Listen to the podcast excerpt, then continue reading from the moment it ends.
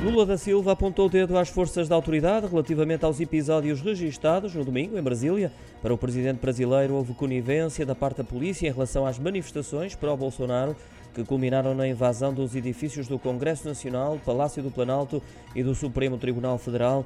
Lula da Silva detalhou que há relatos de vários elementos do Exército Brasileiro a conviver com os manifestantes como se fossem aliados.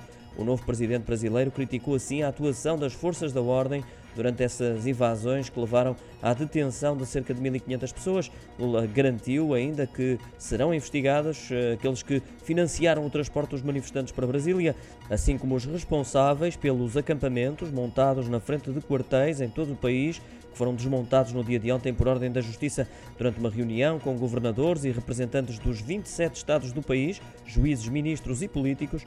Lula assegurou que não vai permitir que haja um golpe de Estado.